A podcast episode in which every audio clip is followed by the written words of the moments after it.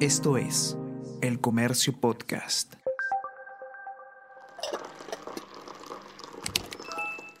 Hola, hola, ¿cómo están? Buenos días, espero que hayan amanecido bien. Está con ustedes Ariana Lira y hoy tenemos... Tenemos que hablar con Ariana Lira.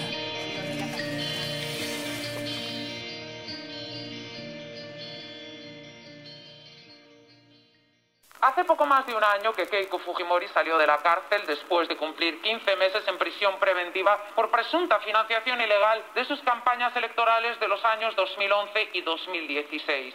Keiko Fujimori está en libertad, pero tiene que cumplir una serie de medidas cautelares. Entre ellas, no se puede reunir con testigos del caso por el que está siendo investigada. La candidata conservadora ha salido públicamente en televisión con uno de esos testigos que además la está apoyando a la hora de pedir la nulidad de 200.000 votos en este proceso electoral. Ahora el fiscal pide de nuevo su reingreso en prisión, pero es el juez el que tiene que tomar esa decisión en medio de un complejo y delicado proceso electoral Hola a todos, ¿qué tal? ¿Cómo están? Espero que estén comenzando su semana de manera excelente. Yo soy Ariana Lira y hoy tenemos que hablar de Keiko Fujimori, porque la lideresa de Fuerza Popular tiene el día de hoy la audiencia por el pedido en su contra de prisión preventiva. Como ustedes recordarán, el eh, fiscal José Domingo Pérez, pocos días después de la segunda vuelta electoral, presentó un pedido ante el, juez Víctor Zúñiga para eh, revocar la orden de comparecencia con restricciones que se había dictado contra Keiko Fujimori. Un poquito de contexto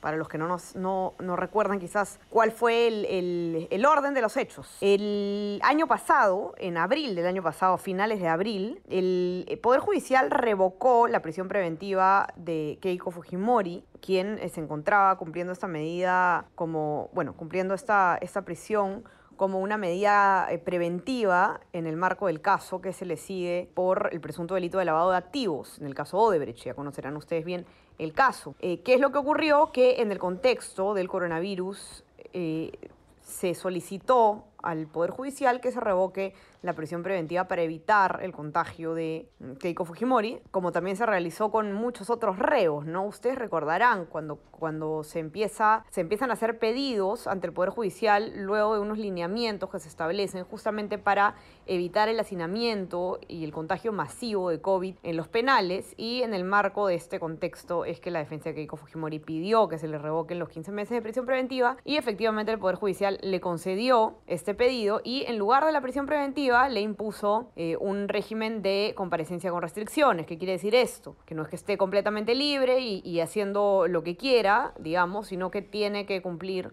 una serie de reglas de conducta, ¿no? Algunas de ellas fueron, por ejemplo, no ausentarse de la ciudad de su domicilio eh, ni variar el domicilio sin previa autorización judicial por escrito. Se acordarán ustedes que Keiko para hacer campaña en, la, en, este proceso electoral en, el interior del país tuvo justamente que pedir al Poder Judicial que le dé un permiso precisamente para poder viajar y promover así su candidatura y que se, estuvo un poco en incertidumbre sobre si se le iba a dar o no la autorización, que finalmente se le fue dada y ella pudo hacer su campaña de manera normal. Bueno, entre estas reglas de conducta que se le impusieron a Keiko Fujimori estuvo la regla de no comunicarse con testigos del mismo caso por el cual ella es investigada. Y según el fiscal José Domingo Pérez, es precisamente esta la norma que Keiko Fujimori habría violado y por la cual está pidiendo que se le vuelva a colocar la prisión preventiva.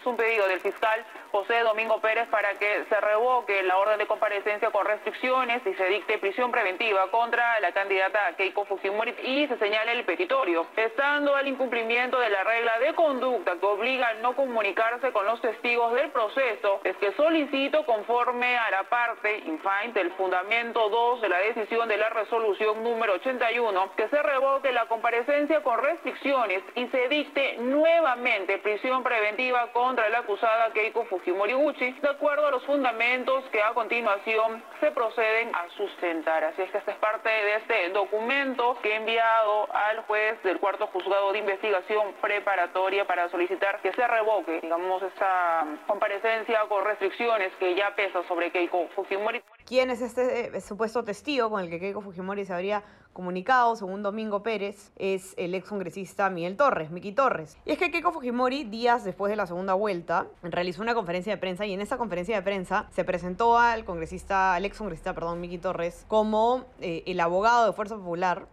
vocero también, eh, precisamente en, esta estrategia que se, está, que, se, que se presentaba ese día, que consiste en las nulidades que ya todos sabemos que ha, que ha presentado Keiko Fujimori luego de la elección.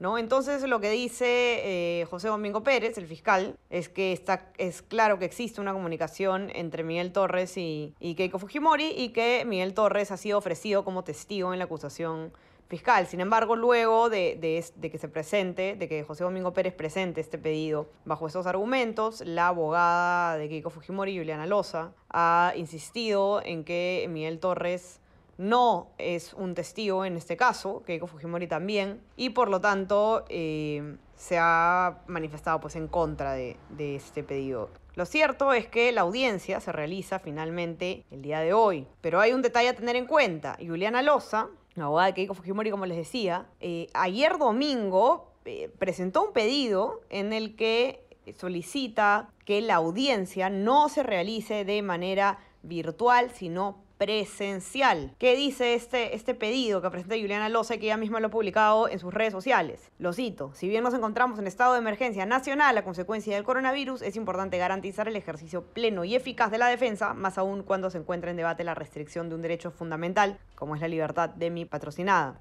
Eh, en ese sentido, solicitamos que se autorice de manera excepcional a participar en la audiencia convocada por su despacho para este 21 de junio a las 3 pm de manera presencial. Loza también ha agregado en este pedido que en tanto no serían muchas las personas que participarían en esta audiencia de manera presencial, eh, se respetarían y cumplirían todos los protocolos de seguridad contra el COVID-19. Vamos a ver cuál es la respuesta, porque en el momento en el que estamos grabando este podcast aún no sabemos cuál es la respuesta del Poder Judicial. Así que eh, lo cierto y lo único que tenemos asegurado por el momento es que esta audiencia sigue en pie de manera virtual para poder ver en qué eh, desenlaza, cuál es el desenlace de, de, este, de este pedido, ¿no? que se da además en un contexto de mucha incertidumbre, en un contexto en el que aún el Jurado Nacional de Elecciones no ha declarado ganador ni ganadora de las, eh, del proceso electoral. Nos encontramos sin una proclamación, nos encontramos eh, aún esperando eh, que se resuelvan todas las, nulidades presentadas por ambos partidos, aunque mayoritariamente por el Partido Fuerza Popular. Así que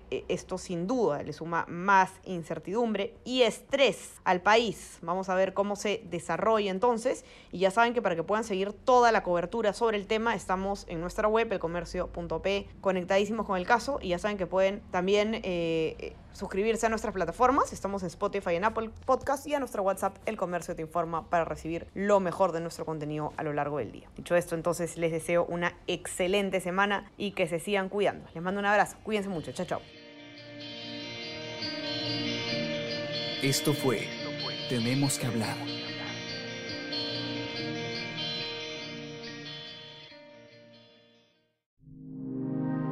El Comercio Podcast.